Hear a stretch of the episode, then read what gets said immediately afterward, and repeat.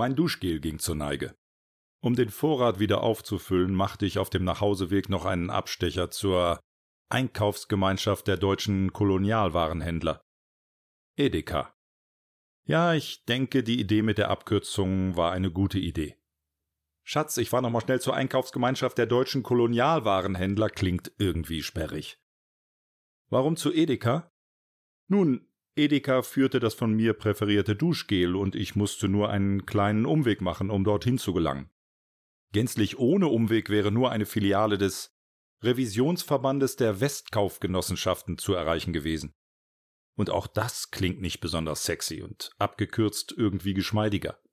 Ja, beim Revisionsverband der Westkaufgenossenschaften handelt es sich natürlich um Rewe.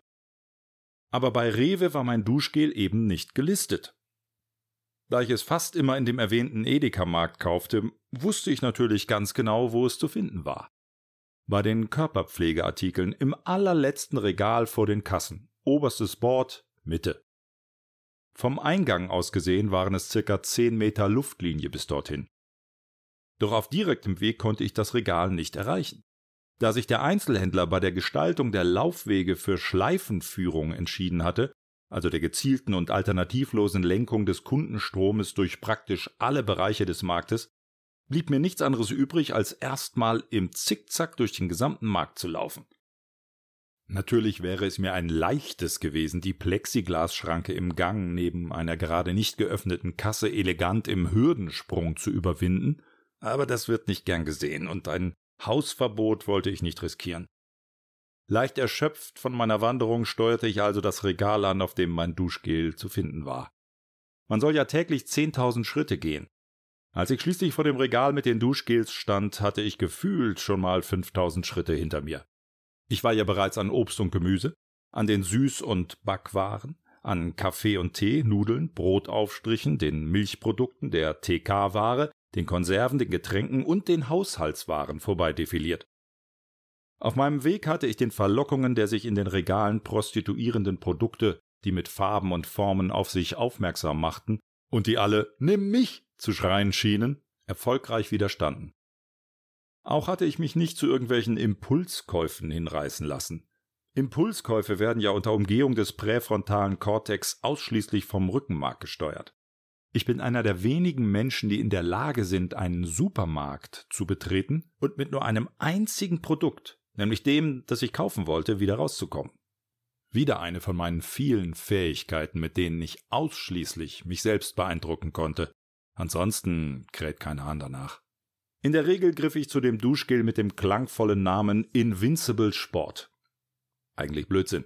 Dann fühlst du dich nach dem Duschen zwar unbesiegbar, aber nach dem Duschen machst du doch keinen Sport mehr, bei dem du irgendjemanden besiegen könntest und sei es nur deinen inneren Schweinehund. Invincible Sport ist ein Five-in-One-Duschgel.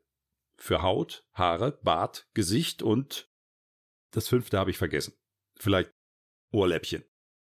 Na klar, Five-in-One macht Sinn, weil ich ja vorher immer einzelne Produkte für Haut, Haare, Bart, Gesicht und Ohrläppchen gekauft hatte, konnte ich hier mächtig was einsparen. Ich ließ meinen Blick auch über die anderen Varianten der Duschgel-Serie schweifen. Wenn ich Zeit hatte, öffnete ich die ein oder andere Flasche und schnupperte daran. Nur so. Da entdeckte ich plötzlich eine völlig neue Variante. Ich stutzte. Hä? Was war das denn? Barbecue? Allen Ernstes? Soll ich mich jetzt mit Grillsoße einseifen oder was? Hatten die Produktentwickler zusammen mit den Marktforschern jetzt ein Duschgel realisiert, das olfaktorisch einen Grillabend heraufbeschwor? Weil Männer ja so gerne grillen? Das bringen die fertig. Und das riecht dann nach Rauch, Knoblauch, Cayennepfeffer, Wustersoße und Chili oder was? Das kann doch wohl nicht wahr sein. Jetzt geht das Abendland wahrhaftig und endgültig unter. Das ist doch wohl an Dekadenz nicht mehr zu überbieten.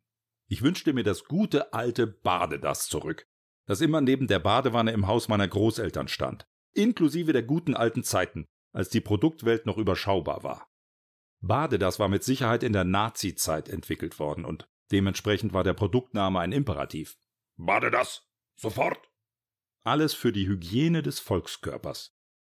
Aber es gab im Unterschied zu heute wahrscheinlich nur dieses eine Produkt für die Körperpflege. Und heute? Grillsoßen-Duschgel? Na, so kann es nicht weitergehen, dachte ich. Wir müssen endlich Schluss machen mit der Produkthyperplasie.